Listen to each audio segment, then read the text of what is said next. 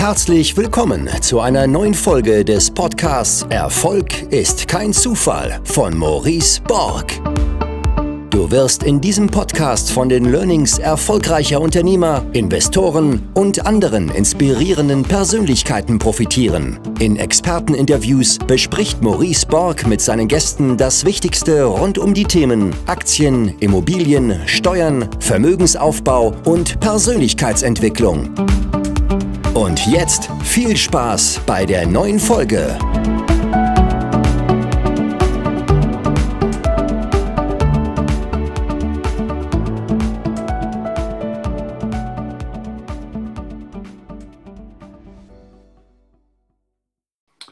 So, Servus Helmut, grüß dich. Ja, Servus Maurice, guten Abend. Na, ich muss dich mal ein bisschen lauter machen. So, zack. Ja, schön, dass es geklappt hat. Warst noch gerade ein bisschen draußen spazieren? Ja, wir haben schönes Wetter und da wollten wir einfach nochmal so ein Stündchen, anderthalb Stündchen an der frischen Luft Ja, ja. verbringen. Ja, cool, glaube ich. Ich meine, ich kann mir vorstellen, dass, dass du immer mehr mit Instagram Zeit verbringst, auch weil du ja stark gewachsen bist, habe ich gesehen in letzter Zeit und bestimmt auch super viele Nachrichten erhältst. Ja, Ähm, ist, ist sicherlich nicht einfach, oder?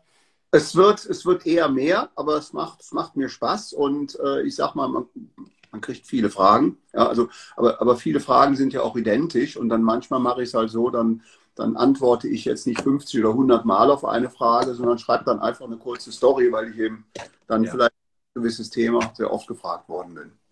Ja, ja. Ja, glaube ich. Also kann ich mir nur vorstellen, weil ich kriege auch schon immer super viel und es wird immer mehr zu einem richtigen Job, ja, da hunderte Nachrichten am Tag zu beantworten. Ich möchte mir auch die Zeit nehmen. Ähm, heute ein ganz anderes Thema mal zur Erklärung. Ich habe ich hab dich kontaktiert, weil mir ein Thema wirklich am Herzen liegt, weil ich, ähm, weil ich auch eine Statistik jetzt letztens wieder drüber gelesen habe, dass, dass das Thema Lesen von Büchern immer weniger wird. Also es waren in der Statistik, ich habe sie noch mal rausgesucht, es waren Leute, die quasi angegeben haben, ähm, mehrmals die Woche zu lesen, waren im Jahr 2015 noch etwa 9,8 Millionen. Im Jahr 2019 waren es dann schon 9 Millionen. Und diese Zahl an Menschen, die Bücher lesen, geht einfach zurück. Ähm, und ich habe dich dann mal kontaktiert, ähm, weil ich glaube, dass du für viele hier in der Community, in der Finanzcommunity, was das Thema Investieren, Börse etc. angeht, ein großes Vorbild bist. Und ähm, ich habe schon mit vielen sehr erfolgreichen Menschen gesprochen und merke ja auch, dass das Thema Lesen in nahezu jeder, jeder Biografie auch von sehr, sehr erfolgreichen Menschen eine sehr große Rolle gespielt hat. Und damit oder darüber möchte ich mal mit dir heute sprechen. Und ich habe dir auch die Challenge gegeben, was ja dir auch nicht sonderlich einfach fiel, hast du ja vorhin schon kurz gesagt. Ähm, mal die wichtigsten Bücher. Ich bin ja immer so ein Mensch, der, der alles kompakt darstellen möchte, ja, Pareto-Prinzip, ja.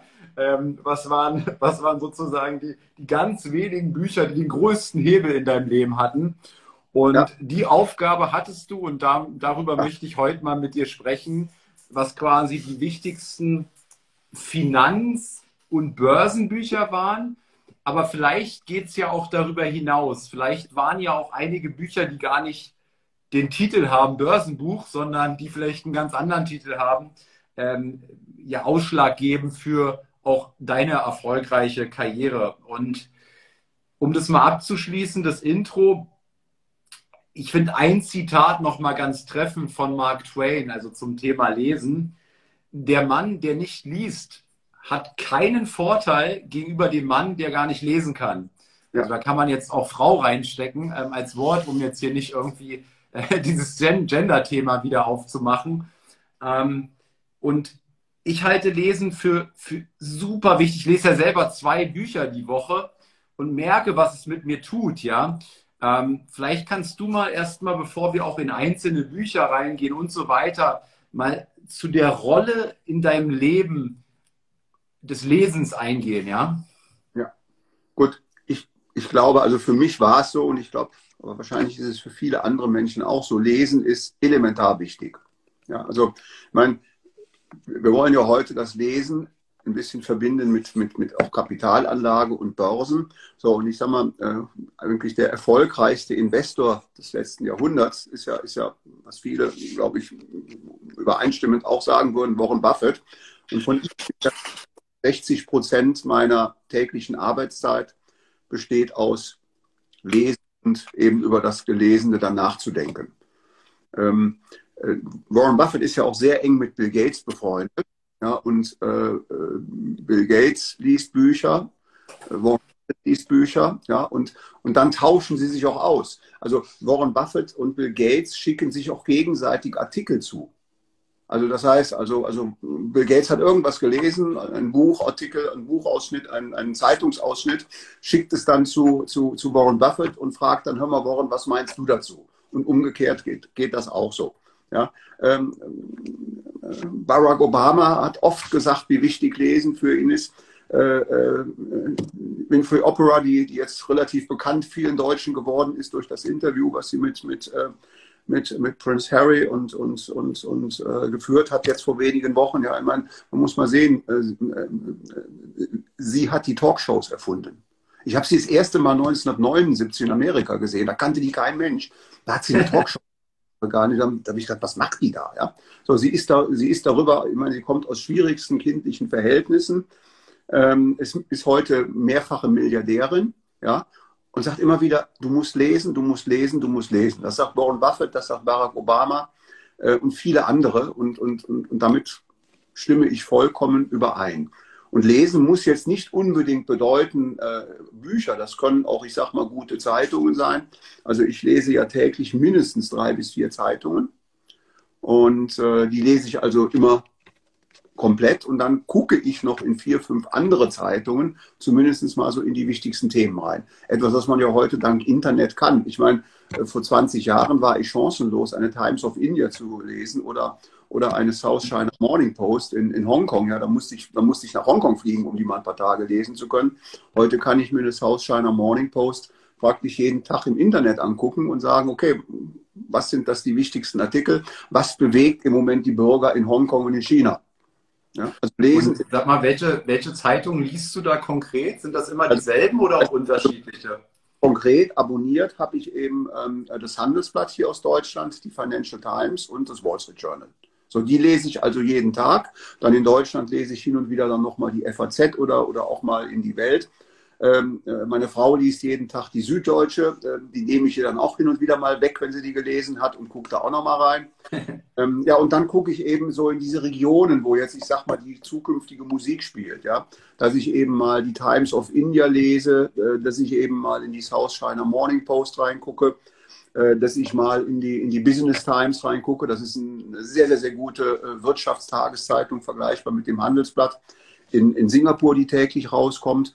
Und äh, ja, und das sind, das sind so Dinge, äh, damit verbringe ich auch, ich sag mal, wie Warren Buffett, einen Großteil meiner Zeit hier, wenn ich hier sitze. Das ist vielleicht der Grund, warum ich mittlerweile eine Brille trage, weil Lesen ein Nachteil, die Augen, die Augen werden über die Jahre ein bisschen schlechter. Also wirklich Maurice, du liest ja nun auch extrem viel, dass du dann in ein paar Jahren auch mit Brille hier sitzt. Und äh, ja, also das Thema Lesen, ich habe ich hab, ich hab gelesen, beziehungsweise gar nicht gelesen, sondern in der Netflix-Doku über Bill Gates, mhm. ähm, das äh, sehr spannend finde ich, äh, das mal zu sehen. Er hat auf Reisen immer einen extra Koffer nur für Bücher. Ja. Und der Kerl, der schafft es, der ist ja auch, man muss ja schon fast sagen, ist ja fast ein Autist. Bill Gates ein wahnsinniges Genie. Ne? Er liest etwa 180 Seiten die Stunde ja. und Schnelligkeit, es geht ja, ist ja kein Wettrennen lesen, ne? Mhm. Ähm, nur er kann brachial viel sich auch merken. Das ist das Interessante bei ihm. Es gibt dort ähm, auch in der Serie äh, einen ein Autor, der schreibt irgendwelche Physikbücher und der sagt, ich habe mhm. so viele Bücher, so eine Wälzer über mhm. Physik in meinem Leben veröffentlicht und ich mhm. glaube, Bill Gates ist der Einzige, der wirklich alle gelesen hat. Also Bill Gates liest eben sehr viel und ich sag mal, ähm, ich hatte ja eine irrsinnige Herausforderung jetzt im Vorfeld des heutigen Livestreams, ja, dass ich eben mal einfach, einfach mal mich auf ein paar Bücher fokussieren sollte. Äh, äh, über die wir nachher vielleicht mal kurz sprechen. Ja, und das war eine riesen Herausforderung, weil ich habe so viele Bücher gelesen in den letzten 30, 40 Jahren, dass hätte ich jetzt, ich sag mal, wirklich alle Bücher kurz vorstellen sollen, die mir besonders am Herzen liegen, dann hätten wir einen Livestream, sage ich mal, bis morgen früh um acht machen müssen. Aber wir ja nur so ein Stündchen oder so jetzt Zeit haben, war es schwer. Aber äh, es ist eben auch ein Buch dabei, was eben zu den absoluten Lieblingsbüchern von Bill Gates gehört. Und immer wenn ich irgendwo lese, dass Bill Gates wieder ein besonderes Buch herausstellt, dann ist das für mich schon fast ein Must, dieses Buch dann auch zu kaufen. Ja, und also ich habe schon mehrere Bücher, wo Bill Gates dann eben gesagt hat, das, das ist ein tolles Buch, das sollt ihr lesen. Ja, habe ich mir dann gekauft. Und, und, und eins davon äh, besprechen wir gleich mal ganz kurz. Also ein Ausschnitt aus diesem Buch und das gehört auch zu meinen absoluten Highlights. Na dann, ähm, dann habe ich ein Geschenk für dich, weil dieses Buch hast du noch nicht gelesen, glaube ich. Und über dieses Buch hat Bill Gates gesagt, eines der wichtigsten Bücher, die ich je gelesen habe. Ja, wie heißt das? Das, das ist dieses hier, Factfulness. Ja. Das, ähm, das, das, liegt seit ein paar Tagen, liegt das also praktisch in meinem Bücherregal. Hast du schon, okay.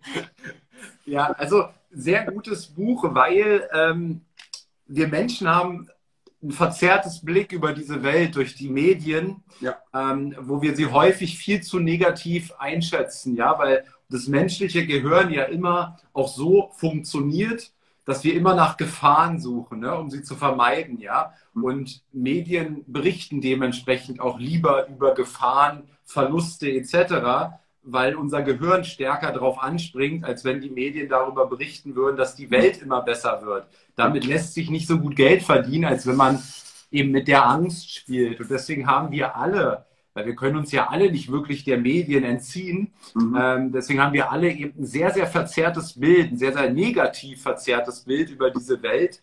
Und Factfulness räumt eben mal damit auf und nicht mit Bauchgefühl, sondern tatsächlich mit ähm, konkreten Statistiken zu dem Thema. Ich habe auch mal einen Post dazu gemacht, da habe ich mal ein paar Statistiken auch geteilt.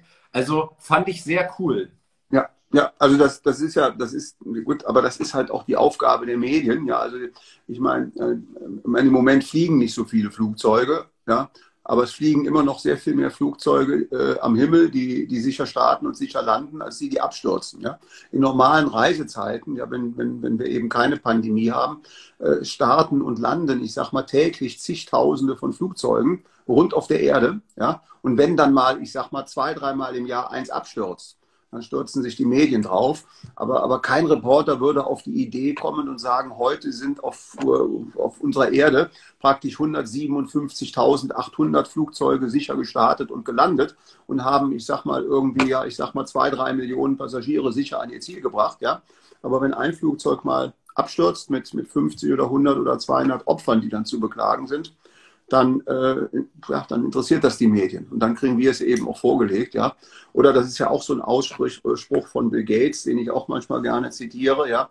Äh, einem Kameramann fällt es einfacher, ich sag mal, im Sudan ein ausgemergeltes, hungerndes Baby mit, mit der Kamera einzufangen, anstatt eine Reportage, sage ich mal, zu zeigen, ja, ich sag mal, wo vielleicht 10.000 glückliche Schüler äh, eine Schule besuchen können, die das vielleicht vor drei Jahren noch nicht konnten. Ja? Und zwar deswegen nicht konnten, weil sie vielleicht auch noch an Malaria erkrankt sind und gestorben sind. Ja? Also dass zum Beispiel vor wenigen Jahren noch zwei Millionen Menschen, also wir reden jetzt, wir reden jetzt in Deutschland über 70.000 Corona-Tote, in Amerika sind es jetzt irgendwie 400.000, das sind fürchterliche Zahlen, ja, aber äh, wir haben ohne mit der Wimper zu zucken jahrelang hingenommen, dass zwei Millionen Menschen äh, äh, jährlich eben an Malaria versterben und das meiste sind Kinder. Und dass es eben gelungen ist, das in den letzten Jahren auf nur noch 750.000 Menschen im Jahr herunterzubringen. Also praktisch um, um, um zwei Drittel zu kürzen. Das interessiert niemanden. Ja? Aber das ist eben das, äh, aber es ist vielleicht ja eben auch die Aufgabe von Medien und vielleicht ist es ja auch gar nicht so schlecht, ja, dass sie eben, ich sag mal, Defizite aufdecken, auf, auf, auf Missstände hinweisen, ja.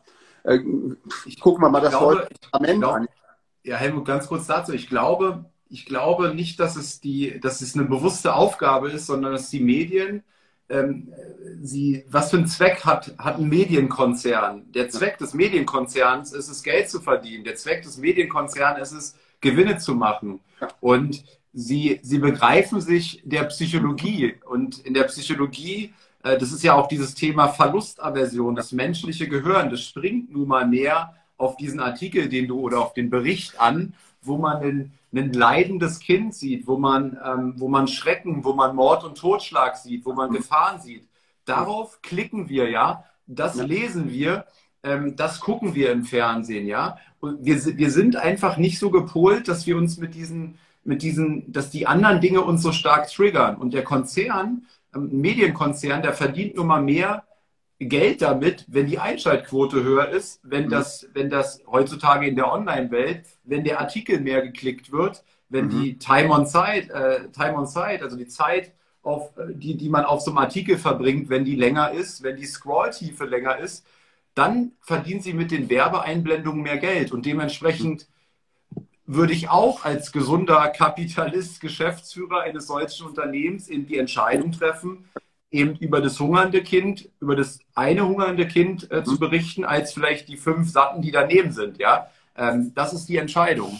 Und das, und das ist an der Börse genauso. Ja, also das, es gibt heute immer noch Journalisten, die können alles darüber berichten, was 1929 beim großen Crash passiert ist und rufen den dann, wenn die Aktien bei uns mal wieder dann zurückgehen, wie letztes Jahr gleich wieder aus der Klamottenkiste hervor. Ja, und äh, die wenigen, die dann eben, ich sag mal, äh, das ignorieren und ich gehöre dazu, äh, die verdienen sich an der Börse gutes Geld und machen sich die Taschen dann über die Jahre voll. Ja, also auch das eben. Ich meine natürlich, ähm, äh, ich sehe das ja auch bei jungen Anlegern. Ja, viele, viele, viele, die mich dann anschreiben, soll ich denn jetzt investieren? Es könnte ja runtergehen. Natürlich kann es morgen runtergehen. Ja, also wer, wer morgen investiert, kann übermorgen 20 Prozent tiefer stehen. Und dasselbe Problem hat er übermorgen und das hat er nächste Woche. Es passiert immer wieder. Ja, die Leute investieren nicht, weil sie Angst haben, es könnte runtergehen. Ja, aber die Tatsache ist, dass es an den Börsen, ich sag mal, seitdem man sie erfunden hat, vor 400, 500 Jahren, mit, mit, mit eben Unterbrechungen, wo es dann mal eine Zeit lang runtergeht, permanent nach oben geht. Und wir wissen es ja auch statistisch, ja, also zu über 70 Prozent aller Handelszeiten an den Börsen geht es streng nach oben. Und dann haben wir 30 Prozent der Börsenzeit, da sieht es mal nicht so gut aus. Da geht es dann eben mal mehr oder weniger kräftig nach unten. Ja? Aber die, die Medien fokussieren sich halt auf diese 30 Prozent und verschrecken dann eben viele, vor allen Dingen junge, unerfahrene Anleger, eben den Schritt an die Börse zu wagen. Ja, weil sie eben, eben, eben immer denken, es könnte ja dann, wenn ich heute investiert habe, morgen was Schlimmes passieren. Ja, also da muss man irgendwo lernen, das einfach auszuschalten und, und da helfen übrigens auch Bücher dann ganz gut dabei. Ja, ich wollte gerade sagen, ne? also genau, sich damit zu beschäftigen, ja. ähm, ist es was, was ich zum Beispiel tue, ähm, immer dann, wenn, wenn, wir, wenn wir in so eine Korrektur reinlaufen, mhm. ähm, jetzt oder auch jetzt während des, des, des Börsencrashs im letzten Jahr, mhm. dann nehme ich mir bewusst Bücher wie zum Beispiel den Costellani nochmal raus, ähm, die Kunst über Geld nachzudenken ja. Und lese mir ganz bewusst nochmal Passagen, die ich vorher markiert habe, durch, ja, weil mhm. die mir geben mir wie so eine Affirmation nochmal die Sicherheit, ja, so Zitate wie äh, weiß ich nicht, nach jedem Crash kommt das nächste Allzeit hoch. Und sowas muss ich dann immer wieder lesen, lesen, lesen, um, um genau das zu tun, was meine Psychologie gerade verhindert, dass ich es tue, mhm. nämlich Aktien kaufen. Äh, ja. Mein limbisches System, was mir vor Gefahren warnen will, ja. sagt, mhm. Maurice, lass das, du hast Mist gebaut, verkauf, ja. Das ja. sagt mein Unterbewusstsein und ich muss jetzt rational eben stark dagegen ankämpfen. Und da lese ich dann eben nochmal zum Beispiel André Costolani mit Die Kunst über Geld nachzudenken. Also, also, also das, das, das sind ja auch so typische Dinge, dass wir immer merken, das hat man nach der Finanzkrise 2008 gemerkt, ja, wenn dann eben die Stimmung an den Börsen schlecht ist, dann haben wir eine, un, eine gewaltige Inflation an, an Büchern, die dann eben über der Crash kommt oder der Untergang ist nah. Ja, also die, diese Titel, die beherrschen dann die Bestsellerlisten. Ähm, ich sag mal, äh, und dann können wir ja mal vielleicht so in, in die Bücher einsteigen, die ich mir so mühevoll dann rausgesucht habe. Also, also ein gutes Buch, äh, was auch eben zu meinen absoluten Lieblingsbüchern äh, äh gehört. Ähm, ist sehr zeitaufwendig. Ihr seht, wie dick es ist. Ja? Aber das ist ein Buch, das heißt das Leben ist wie ein Schneeball. Ja? Und dieser ich Schnee. Schon, ich, Helmut, ich habe es schon erkannt, nur weil du das gezeigt hast, wie dick es ist. Ja. Und, und, äh, und, und das Buch beschreibt halt eben, ich sag mal, das, das, das Leben und Wirken von, von, von Warren Buffett. Das, was eben auch auf ihn als Kind Einfluss hatte. Und ich sage mal, dieses Synonym, der, der, Titel dieses Buches, Das Leben ist wie ein Schneeball, das wird dem Leser dann bewusst, wenn er in diesem Buch dann drin ist, dass mit diesem äh, Schneeball eben eigentlich das Zinseszinssystem gemeint ist, dass du eben, ich sag mal, mit einem ganz kleinen äh, Schneeball anfängst, ja, den formst und dann äh, investierst du und dann, dann kommen die Kurssteigerungen, die Dividenden, äh, ja, das reinvestierte Geld, was vom Unternehmen wieder investiert wird und damit dieser Schneeball immer größer wird über die Jahre und, und, und eben wie eine Lawine dann nachher ähm, äh, äh praktisch zu Tal, äh, zu Tal rollt. Und, ähm, und, und, und die, dieses Buch hat eben, äh, es ist nicht ganz einfach zu lesen, weil es eben, eben sage ich mal, sehr lang ist. Es ist aber, glaube ich, gut verständlich geschrieben. Ja, und, äh, und es schreibt eben auch, auch und, und, und man versteht eben ähm, dann auch, ähm, wieso Zeit an der Börse so wichtig ist, ja, dass du einfach eben Geduld und Zeit brauchst. Und äh, äh,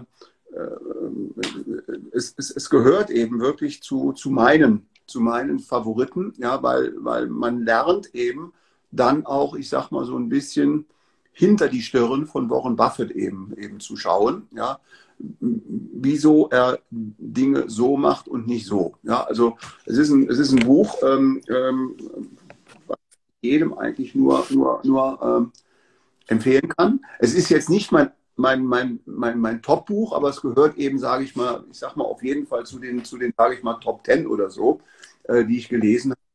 Und, ähm, und äh, etwas, was ich eben auch mache, was, was du ja auch, sage ich mal, sehr oft machst, Maurice, ähm, man, man markiert sich ja dann auch Stellen, die in dem Buch sehr schön, man, du, du, veröffentlichst ja auch sehr oft Dinge aus einem Buch, wo du dann eben so, äh, ich sag mal so, wie ich das dann hier auch habe, so gewisse Dinge dann markierst. Ja? Das Problem ist natürlich, wenn man dann so ein, so, ein, so, ein, so ein Buch hat, wenn man manchmal die Seiten sucht. Ich mache mir seit Jahren auch vorne rein äh, immer so, ein, so, eine Zahlenauflistung. Ach, cool. Ja? Da, da, schreibe ich mir immer dann rein, also äh, auf Seite 619 ist etwas, was ich mir markiert habe, was lesenswert ist, auf Seite 63, auf Seite 656, auf Seite 881. Also, also man sieht, ja. von diesen 1300 Seiten habe ich, sage ich mal, ungefähr 80 Seiten markiert, wo ich mir Dinge dann ähm, markiert habe oder Notizen gemacht habe. So findet man nachher mögliche Stellen, wenn man sie irgendwann nochmal sucht, äh, findet man sie eben schneller. Ja, es äh, kam nämlich auch die Frage, ähm, ja, wie du damit arbeitest, wie du mit Büchern arbeitest. Ähm, genau, ich, ich markiere, aber ich habe auch gemerkt, ähnlich wie du es jetzt sagst, wenn ich mir jetzt zum Beispiel so ein Costolani nochmal rausnehme, das ist jetzt ja nicht ganz so dick, ja, dann mhm. kann ich vielleicht meine Markierung ähm, schneller äh, querlesen. Ähm, aber bei so einem Warren Buffett, das Leben ist ein Schneeball, wenn ich weiß, in diesem Buch steht ein richtig geiles Zitat, eine Passage, ja. dann hilft es mir gar nichts, meine Markierung, weil dann müsste ich super viel erstmal wieder angucken. Ja. Und was ich auf jeden Fall mal anfangen will, du schreibst dir vorne rein. Ja. Ich glaube, was sind dann andere, was, was ich auch gesehen habe, wenn man sich so Post-its reinmacht, ja, mhm. und die oben beschriftet kurz und sagt, weiß ich, hier ist das ETF-Zitat von Warren Buffett in dem. Weiß das, Papier, dass man sich dann so Dinger da reinklebt. Ja, ja genau. Ne, dass man das auch dann wiederfindet. Das ist immer oft mein Problem. Ja. ja. Ja. Nein, also, also ich sag mal, das ist, also dieses Buch, was von Alice Schröder geschrieben ist, äh, äh, eben, eben eine, eine sehr gute Journalistin, die eben Buffett auch persönlich äh, kennengelernt hat, eben, eben, eben äh, mehrfach getroffen hat, äh, ihn, ihn, also, ihn also wirklich, wirklich sehr, sehr, sehr gut kennt ist, äh, ist eigentlich ein Buch, um eben ihn einfach, äh, ja, ich sag mal, besser kennenzulernen. Ja, es gibt viele, es gibt viele Bücher. Ich habe auch von, von Warren Buffett noch mehrere Bücher, ja. Aber, aber ähm, ähm, es ist eigentlich das Beste. Also es ist jetzt nicht das Buch, wo man, was man jetzt liest, um heiße Börsentipps zu erwarten. Die kriegst du, glaube ich, auf den 13, 1400 Seiten überhaupt nicht. Aber es ist ein guter Wegweiser, wie du eben selbst dich dann in die Lage versetzt, dann eben, ich sag mal, ein, ein besserer Investor zu werden und dann eben deine eigenen Investments eben auch selbst eigenverantwortlich zu finden. Ja, also ich, ich, ich muss tatsächlich für, ähm, für so einige Menschen quasi fast schon vor dem Buch warnen, weil es mhm. eben so dick ist und ja. weil es wirklich Also ich bin auch noch nicht durch damit, weil es mir irgendwann ein Stück weit zu zäh ist. Und wenn man, also wenn man neuer Leser ist und zum Beispiel noch gar nicht viel Bücher liest und so weiter, ja. dann ist das, glaube ich, als, als, als erstes Buch halte ich es für zu langwierig, ja, ja weil also, es, ist, es sind 900 und Seiten. Ähm, er, er, beschreibt, sag mal, ja, ich glaube, ich bin, ich bin gerade an der Passage, wo er 35 Jahre alt ist, ja. Und ähm, er beschreibt so, salopp gesagt, jeden Furz in seinem Leben. Und äh, das, ist ein, das ist sicherlich ein saugutes Buch, aber ihr müsst aus meiner Sicht dann schon auch so eine, so eine viel, viel Leser und gerne Leser sein, mhm. weil mhm. sonst empfehle ich lieber sehr kompaktere Bücher, wo mhm. man, ich sag mal, mal fünf bis zehn Seiten lesen kann und dann gleich ein Learning, gleich was Positives, sozusagen ja. eine positive Mitnahme hat, ja. Ähm, weil ansonsten verlierst du vielleicht auch schnell wieder das Interesse am Lesen, wenn du nicht sofort, also du brauchst halt Geduld, will ich sagen, bei diesem Buch. Aber, aber das, das ist ja das, was zur Börse passt. Ich meine, ich meine, zum Beispiel, äh, wie du sagst, es beschreibt ja ihn von der Kindheit mit seinen Eltern praktisch so. Aber aber äh, gerade in dieser Passage, auch als Kindheit, wo er ja noch gar nichts mit der Börse zu tun hatte, weil er ja, ich sag mal, erst mit elf angefangen hat, seine erste Aktie zu kaufen. Muss man sagen, der war elf Jahre mit seinen, aber es beschreibt ja auch die, es beschreibt ja eben, äh, mein Warren Buffett wurde ja eben in die, in die große Depression hineingeboren 1930, ja. Und, und ich finde auch diese ersten Seiten sehr, sehr, sehr gut, weil äh, weil man da eben, äh, ich sag mal, mal auch sieht, und, und das ist ja etwas, was heute gerade zum Beispiel, sage ich mal, viele junge Anleger, glaube ich, im Moment ziemlich, ziemlich riskant und falsch machen. Ähm, ja, sie, sie, sie, sie, sehen eben dieses, dieses Fear of Missing, ja, die Börsen sind gerauscht im letzten Jahr, wollen verpassen. Und Warren Buffett ist eben mit den Nöten und den Risiken und, und, und, und den Verlustängsten der großen Depression als, als Kind herangewachsen. Ja? Und das hat ihn bis heute geprägt. Ja? Das, äh, der sagt ja immer, äh, seine, seine, seine, seine wichtigste Regel, äh, nie Geld verlieren. Und die zweitwichtigste Regel, nie Regel 1 ver. Das ist, das ist sein Credo, weil er eben in dieser Zeit der Not, der Verlust, der Depression, ja, so, und, und, und, ähm, und, und, und, und auch ich habe ja eben in den letzten Jahren gelernt, wie wichtig Risikomanagement eines Portfolios ist. Weil äh, die Entscheidung, wie gut deine Rendite ist, die wird nicht in den guten Zeiten an der Börse gemacht, weil da kann im Prinzip ein Wellensittich Geld verdienen. Ja? Äh, äh, es wird dann entschieden, Geld wird verdient in den Zeiten, wo es eben ganz schlecht äh, steht, ja, dass da eben, ich sag mal, die Verluste, die man dann nicht verhindern kann als Investor, wenn die Börse runtergeht, geht auch ein Portfolio von Warren Buffett runter. Aber man, man, man begrenzt eben die Verluste. Und, und insofern, äh, ich würde auch niemandem empfehlen, dieses Buch jetzt, ich sag mal, durchzulesen. Also ich habe dieses Buch auch, ich sag mal, über verschiedene Urlaube gelesen. Ich habe das immer wieder dann eingepackt, wenn wir in Urlaub gefahren sind und habe jetzt, sage ich mal, über anderthalb, zwei Jahre dann immer wieder im Urlaub, dann mal, ich sag mal, in jedem Urlaub irgendwie dann so 150, 200 Seiten gelesen und war dann so nach vier, fünf, sechs Urlauben dann eben durch. Ja. Mhm. Ähm, äh, in, insofern, wobei ich jetzt sagen muss, und da, da, da könnte ich auch mit Bill Gates nie, äh, nie, nie, nie, nie mithalten, ich bin ein relativ langsamer Leser. Ja? Bill Gates, sagtest du ja, liest ja mit einer irren Geschwindigkeit. So, Vielleicht macht er es so, er liest es und dann denkt er drüber nach. Bei mir ist es so, ich denke über, ich lese und denke auch sofort über, über, über die Kapitel nach. Ja, so und deswegen lese ich eigentlich relativ anscheinend, mein, auch Bill Gates muss ja über das Gelesene nachdenken und sich seine Schlüsse ziehen.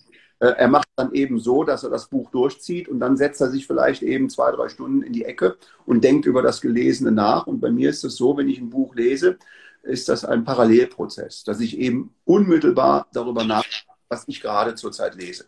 Ja? Aber, aber, aber eben, ich stimme dir zu, das ist ein Buch, das sollte man nicht als erstes Buch lesen. Da sind diese Bücher zum Beispiel von Costolani besser. Ähm, ich habe aber jetzt ein zweites Buch und das sieht, sieht man ja schon das ist sehr viel dünner. ja, ja, warte mal, ich wollte ich wollt noch kurz was dazu sagen. Ja. Ähm, ich weiß gar nicht, ob es das auch auf Deutsch gibt, weil der Kompagnon hier, ich habe es gerade mal geholt, ähm, von Warren Buffett, Charlie Munger, ja. ähm, er hat auch ein Buch geschrieben. Du siehst schon, es ist etwas dünner. Ach, das hast du in der Hand. Das habe ich auch. Das war jetzt nicht abgesprochen. Auch, ja. ja. Ja, ja, lustig, okay. Ähm, genau, weil das ist ja, ich habe ich hab das eben auch gelesen Mhm. Und das wäre so ein Buch nach so einem Kriterium, was ich gerade gesagt hatte, ähm, ja. was für mich sehr komprimiert ist. Du liest irgendwie fünf, sechs Seiten und ja. hast gleich ähm, so ein schönes Learning, ein schönes Zitat. Ähm, ja. Ja, aber kannst du ja mal sagen, was, also ist ja lustig, dass du genau das jetzt. Ja, also das, das, ähm, das ist eben, eben Charlie Manga äh, von äh, äh Trent Griffiths. Äh, Griffin und ähm, äh, im Deutschen heißt es eben, ich habe dem nichts mehr hinzuzufügen. Ja, das ist ja auch etwas, was Manga äh, während der Hauptversammlung von Berkshire, ich sag mal meistens zwei bis drei Dutzend Mal sagt weil es ist ja immer so, dass, dass, dass Warren Buffett dann eben auf dieser Hauptversammlung die Dinge erklärt zu den Märkten und alles das. Und dann äh, schaut er zu seinem Partner äh, äh, rüber und sagt, Charlie, hast du noch was dazu zu sagen? Ja, und weil Warren Buffett das immer schon, ich sag mal, perfekt erklärt hat, kommt dann von ihm nur, ich habe dem nichts mehr hinzuzufügen. Ja, und demnach ist das Buch dann eben auch so genannt.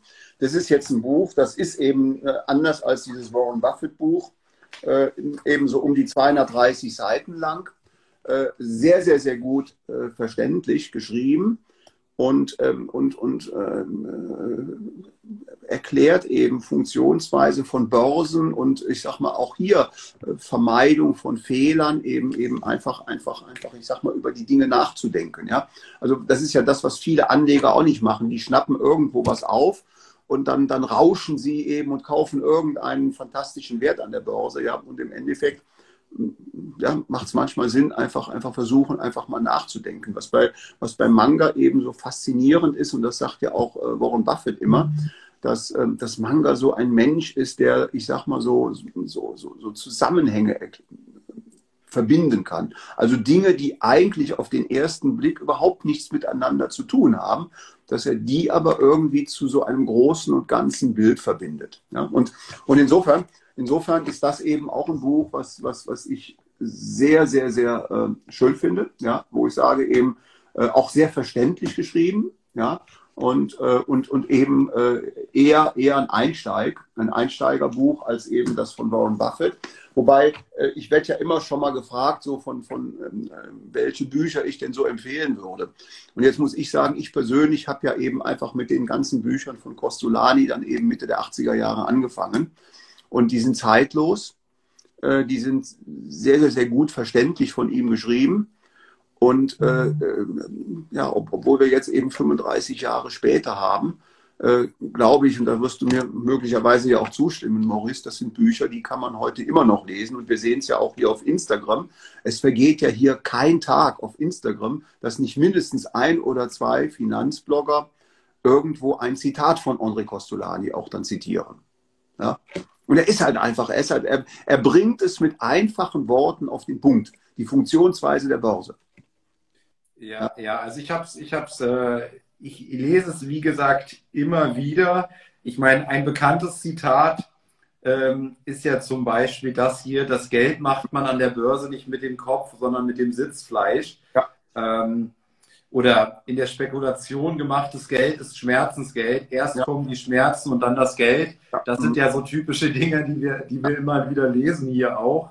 Ähm, und deswegen, es ist für mich äh, ein Buch, und man kann es super verstehen, ja. Ähm, ähm, das ist nichts, äh, nichts Hochtrabendes, nicht irgendwie mit vielen, mit vielen Fachbegrifflichkeiten, ziemlich auf den Punkt. Ähm, also kann ich sehr empfehlen, habe ich hier auch äh, André Costolani. Ähm, das ist aber auch das Einzige, was ich von ihm gelesen habe, ja.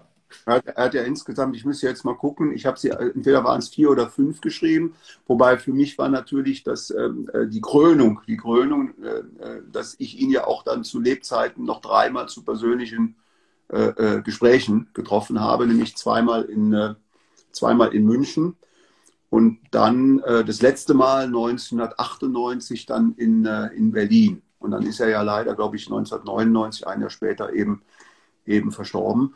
Und das, und das, äh, deswegen, deswegen hat er für mich auch, ich sag mal, eine, eine, eine besondere, eine besondere Stellung, äh, weil, weil ich eben nicht nur seine Bücher gelesen habe, sondern ich war von seinen Büchern damals eben fasziniert und angetan und habe dann eben über einen Geschäftspartner in München zu ihm äh, Kontakt aufgenommen, habe also dort angefragt, ob er den Kontakt zu, also war so der Gottfried Heller, das ist ein langjähriger Geschäftspartner von ihm, ob er eben denn mal eben einen Kontakt herstellen würde zu, zu André Costolani, dass ich ihn einmal in meinem Leben zu einem äh, Gespräch treffen durfte, könnte, ja.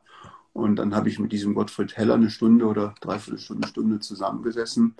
Und dann sagte er am Ende des Gespräches, ich kümmere mich drum und ich glaube, Sie werden sich gut verstehen. Und dann war es eben wenige Wochen später soweit, dass wir uns in München äh, äh, getroffen haben. Und dann, dann, dann, dann haben wir uns ein Jahr später nochmal in München getroffen, in den Büroräumen von dem Gottfried Heller und dann eben, wie gesagt, das letzte Treffen ähm, war dann in, äh, in Berlin. Äh, äh, da haben wir uns dann 1998 das letzte Mal getroffen. Ja, ich meine, da war er ja schon, müsste ja 91 gewesen sein oder so. Ähm, ja. Ich sag mal, in seinen letzten Lebensjahren war er dann, was ja auch ganz normal, glaube ich, ist so, ähm, ähm auch nicht mehr geistig so schnell. Doch. Und äh, es gibt ja. Lang, er ist langsamer geworden, aber ich, ich habe also zum Beispiel 1998, da habe ich ihn in Berlin im Hilton Hotel getroffen. Und zwar äh, bin ich damals, ich hatte das so organisiert, dass ich auf Kundenbesuch in, in Berlin auch selbst war und dass ich ihn dann dort im Hilton Hotel äh, äh, treffen konnte, dann am, am, frühen Abend, weil er dort äh, äh, praktisch hochbetagt im Stehen noch eine Stunde lang einen Vortrag hielt. Ja, also in einem wir dann, ich sag mal, uns schon nach zehn Minuten, vielleicht, was ich nicht hoffe, aber sein könnte, wo viele Menschen sich dann schon auf ihren Rollator stützen müssen. Da stand, ja. stand er da aufrecht eine Stunde am Podium und hat danach noch gut eine halbe Stunde Fragen äh, äh, beantwortet. Ja, also, also natürlich im Alter wird man eben langsam in die Gedanken, aber eins äh, muss man wirklich sagen, und das war ja das letzte Mal, dass ich ihn da 1998 getroffen habe in, in Berlin und, und wie gesagt, ein Jahr später ist er leider verstorben. Da, da war er noch, noch, noch, noch sehr, sehr klar im Kopf. Äh, und, und wie gesagt, also, also ähm, manchmal fällt es ja einem 40-, 50-Jährigen schwer, anderthalb Stunden auf dem Podium zu stehen und einen Vortrag zu halten und danach sagt er, Gott, jetzt bin ich aber fertig davon. Ja? Und er hat da eben im, im, im hohen Alter mit weit über 90 noch gestanden und, und, und da eben, eben, eben vor ein paar hundert Referenten dann eben, eben referiert und mit denen danach noch diskutiert. Ja? Ähm, also, also es ist wirklich, es wirklich. Äh ich fand, ich fand übrigens, jetzt habe ich es gerade gefunden, äh, das möchte ich mal vorlesen, weil ich immer wieder drüber schmunzeln muss. Ähm, ähm, ein Zitat. Eines Tages kam sein Sekretär voller Aufregung zu ihm. Ja. Die Papiere gehen dramatisch zurück. Was sollen wir tun? Mhm. Äh, Costolani antwortete völlig gelassen: Die Papiere gehen zurück. Soll ich mich aufregen? Ich war drei Jahre in Auschwitz. Ja. ja. so, ähm, also ganz viel, was mich dann persönlich immer beruhigt, ja, ähm, in so einem Moment, wo es dann mal, ich meine, wir hatten ja im letzten, ich glaube, März irgendwie mal Tage, wo der DAX um 12, 13 Prozent an einem Tag runtergeht. Ja. Ne? Und mhm. das muss man natürlich psychologisch verkraften und da hilft mir Costolani Heute immer noch, ja. Äh, das ist eben auch, da, da, da ist Lesen und eben von Menschen zu hören, die sowas dann ein Dutzend Mal in ihrem Leben mitgemacht haben, ja, schon, schon Gold wert. So, und, und, und mir hat das damals beim ersten Crash auch geholfen, weil mein erster Crash, mein, mein, du sagst gerade, ja, es gab, es gab letztes Jahr ein, zwei Tage, da ging es 10 Prozent am Tag zurück. Mein erster Crash, da ging es 23 Prozent am Tag, am Tag runter, 1987 in New York.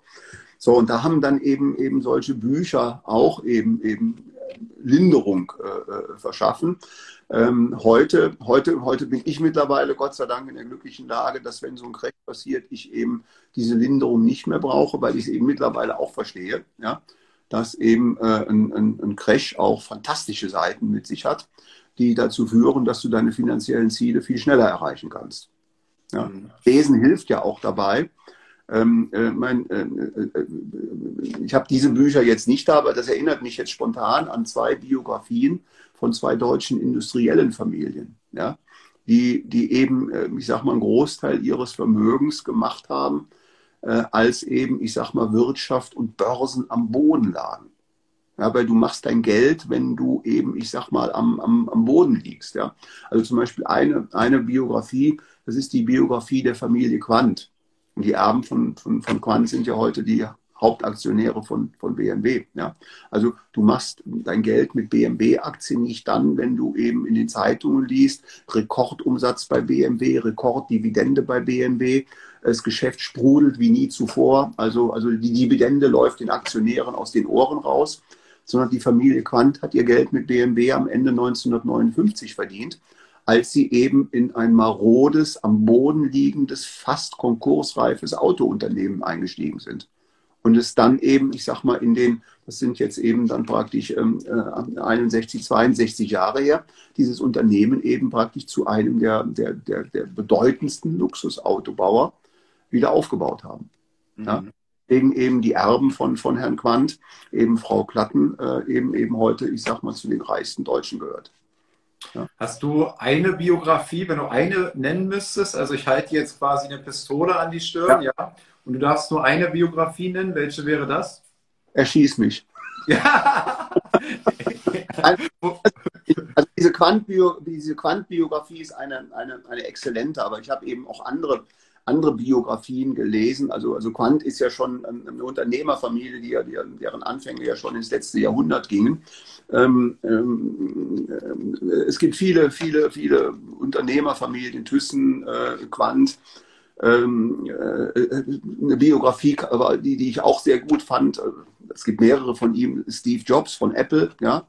Ähm, das Interessante, ich, ich glaube, man kann sagen, egal welche Biografie man liest, ja, wenn du diese Biografien äh, vergleichst, dann ziehen sich immer so zwei, drei Faktoren wie ein roter Faden durch jede Biografie. Ja, also also du, man, man sieht immer wieder, dass gewisse Menschen, die dann halt wirtschaftlich, ich sag mal, in die absolute Top-Oberliga aufsteigen, ja, wie eben ein Steve Jobs, wie eine Familie Quandt und viele anderen, dass, dass, dass es gewisse Dinge gibt, die bei allen dieser Familien und Menschen übereinstimmt. Ja? Und, und ein, ein Punkt, der da eben, eben, eben ganz markant ist, das ist eben diese, diese absolute Zielstrebigkeit und Hartnäckigkeit, eben Ziele zu verfolgen, zu realisieren, sich durch Rückschläge niemals zum, zum, zum, zum Aufgeben äh, bewegen. Ja? Also da, da, kommen wir nachher noch auch beim letzten Buch dazu, was ich mir dann ausgesucht habe. Das ist ein Buch, das hat gar nicht so viel mit Börse zu tun, aber es ist für mich eines der entscheidenden, äh, in der Beantwortung der Frage, wird jemand, ich sag mal, ein erfolgreicher Investor oder nicht?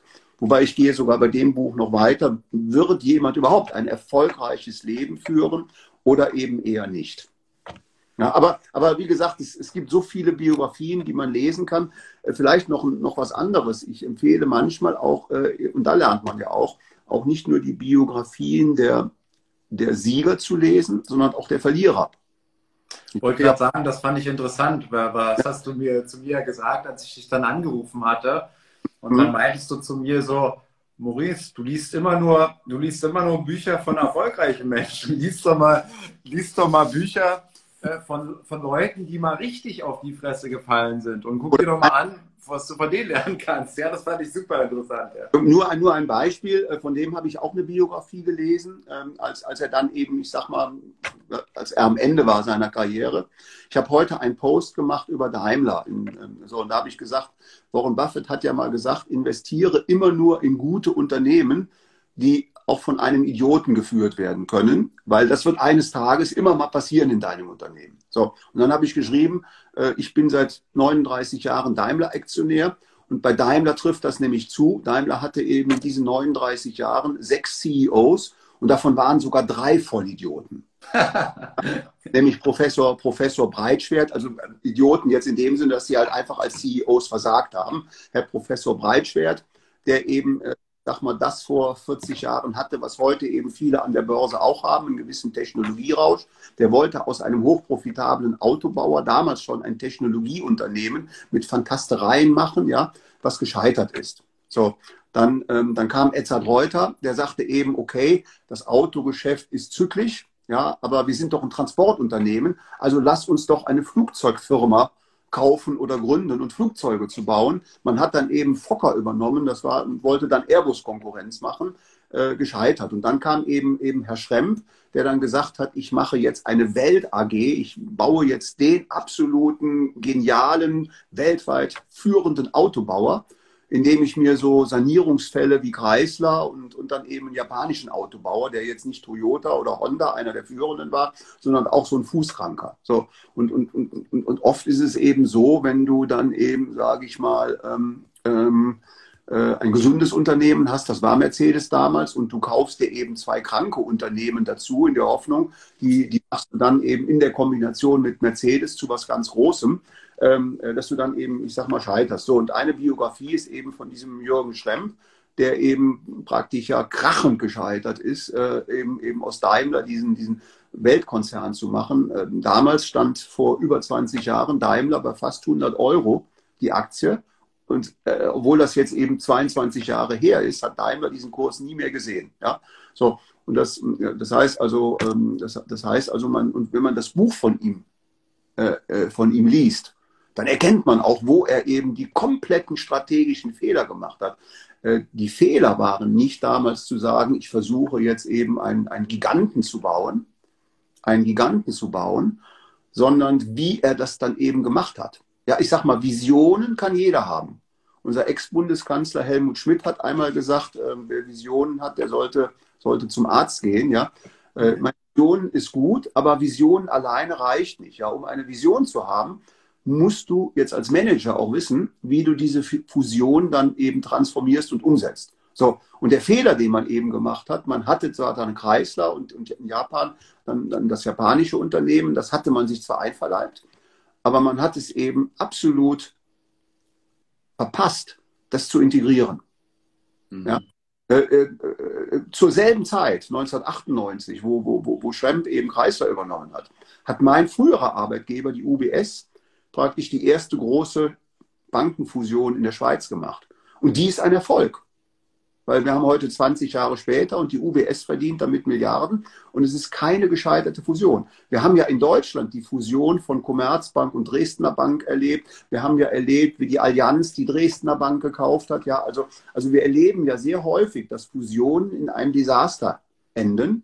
Ganz einfach, weil die Vision zwar da ist, aber die Vision eben scheitert, weil man es nicht umsetzt oder nicht erfolgreich umsetzt. So bei UBS war das deswegen erfolgreich, weil man nicht nur die Vision hatte. Wir bringen die zwei führenden Schweizer Banken erfolgreich zusammen zu einer noch größeren Schweizer Bank, was die UBS heute ist, sondern man hatte auch sofort das Strategiepapier fertig. Ja, weil das Wichtigste, wenn du eben, was du eben äh, erreichen musst, ist, dass du so schnell wie möglich aus ein oder zwei Firmen, die du fusionierst, eine Firma machst. Und das ist eben im Prinzip bei Daimler Chrysler eben nicht passiert. Ja? Da, da war Chrysler, obwohl es zwei Jahre vorher übernommen war, immer noch Chrysler. Ja? Und das Schlimmste, was du dann in so einem Management haben kannst, dass dann eben, ich sag mal, 20.000 Chrysler-Angestellte sagen, ja, bei uns war das aber immer so. Und dann sagen die Daimler-Leute, ja, bei uns war es aber immer so. Ja? So bei der UBS hat man sofort gesagt, Bankverein und UBS werden fusioniert. Und dann hat man sofort die Schaltstellen besetzt. Ja? Und ich habe ich hab dann nie bei der UBS große Diskussionen erlebt, später in Management-Teams, dass dann ehemalige Bankvereinleute sagten, ja, bei uns haben wir das damals aber so gemacht. Und dann die Bankgesellschaft-Leute haben gesagt, ja, ja, aber bei uns war das seit 30 Jahren so. Ja, also das heißt, du musst dann auch sofort die Kulturen Du musst, du musst dann äh, der einen Seite sagen, hör mal, die Kultur, die ihr 30 Jahre hattet, die ist tot, die gibt es ab heute nicht mehr. Ja? Das ist Geschichte, denk gar nicht mehr dran. Du musst eben dann, ich sag mal, zwei Kulturen auch erfolgreich zusammenführen. Und da muss jede Seite etwas abgeben. Und jede, jede Seite muss eben Kompromisse eingehen und was annehmen. Und wenn das das Management kann, dann hast du eine erfolgreiche Fusion. Und das ist übrigens der Grund, warum die meisten Fusionen scheitern. Und wer, wer dieses Buch von dem Schremp von dem, von dem Schremp liest, ja, das war eben der fatale Fehler. Die Grundidee war vielleicht gar nicht die, die, die schlechteste, aber man hat schlichtweg dann vergessen, das waren dann im Prinzip, ich meine, man kann es ja sagen, wenn wir uns heute mal die EU angucken, ja, auch das ist ja irgendwie eine unvollendete Staatengemeinschaft. Ja, dass wir ja heute im Prinzip äh, nicht mal so weit sind, dass wir uns im Prinzip festlegen können, wollen wir eine einheitliche Sommerzeit oder nicht.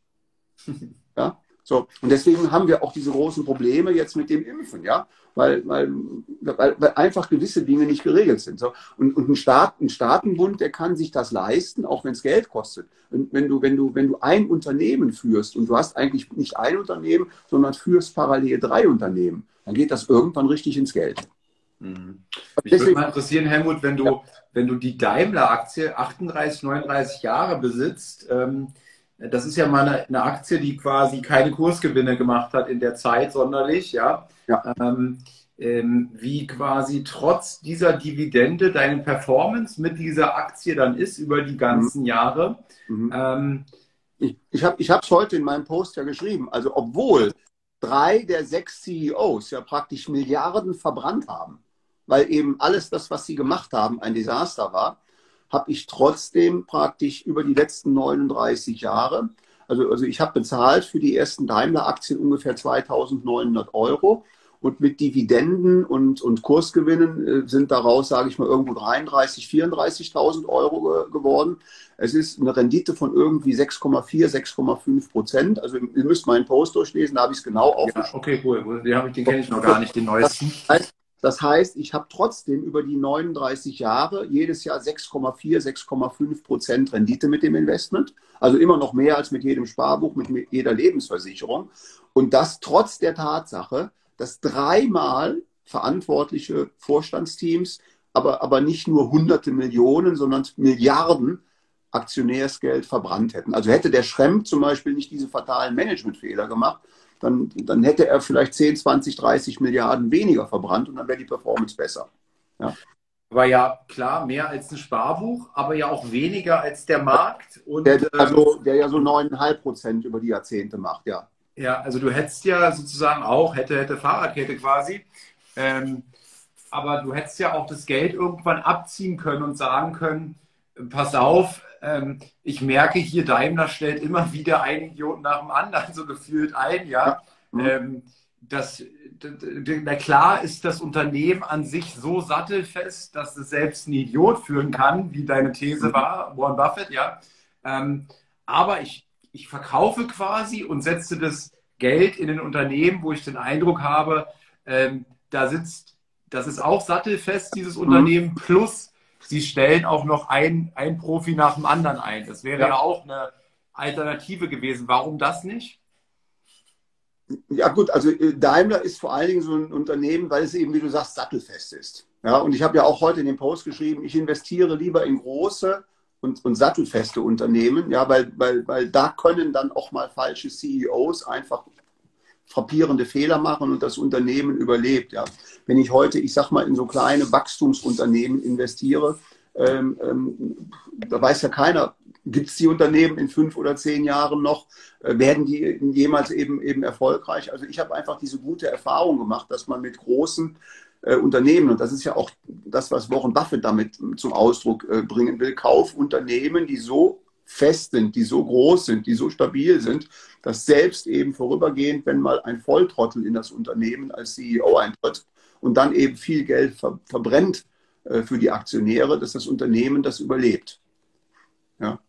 ja so, und, und, und, und, ich meine, äh, wir sind eine mobile Welt. Das Auto ist, ist äh, äh, äh lass uns heute mal vorstellen, äh, jeder setzt sich gleich mal 20 Minuten mit einem Glas Wein in die Ecke und stellt sich unsere Welt ohne Auto vor.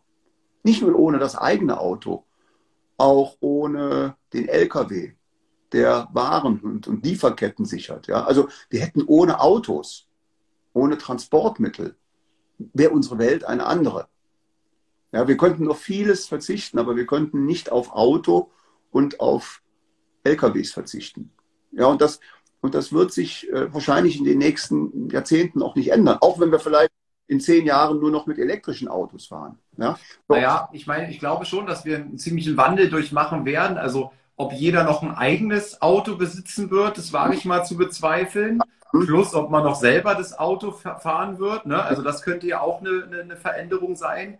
Ähm, also ich glaube, die Automobilindustrie steht in den nächsten 50 Jahren vor einem größeren Wandel als die letzten 50 Jahre. Ne? Ja gut, das hat man vor 50 Jahren auch gesagt. Und, ähm, und, und ich sage mal, man äh, sagt dir, sagt dir zum Beispiel der Wankelmotor etwas. Ich glaube noch mal aus dem, aus dem, was hatte man damals, Physikunterricht oder so, die unterschiedlichen Motoren. Ja. Da hat man schon mal so eine Diskussion, weil wir hatten ja die Ölpreiskrise in den 70er Jahren, ja, wo, wo, wo ja uns ähm, die Gefahr drohte, dass das Öl ausging und wir sagen mussten, wir müssen eben neue Antriebstechniken erfinden äh, weil möglicherweise entweder geht uns das Öl aus oder wir können es irgendwann schlichtweg nicht mehr bezahlen. Ja? So, es ist nie dazu gekommen. Ja, also äh, man muss ja auch mal gucken. Ich meine, wenn Daimler heute eben immer noch, äh, ich sag mal, die Autos von, von 1870 verkaufen würde, hätten die nicht diesen Erfolg. Ja? Also Daimler hat ja auch immer wieder bewiesen, dass sie eben das Unternehmen komplett neu auf neue Bedürfnisse des Marktes ausrichten kann. Und im Moment erleben wir wieder so einen, einen, einen, vollkommen, einen vollkommenen Umbruch, ja, dass wir sagen, okay, der Antrieb der Autos wird sich gravierend verändern in den nächsten Jahren. Ja. Aber Daimler und BMW haben das immer, immer, immer, immer, immer, immer gemeistert und, und ich traue denen auch zu, dass sie das jetzt auch wieder meistern.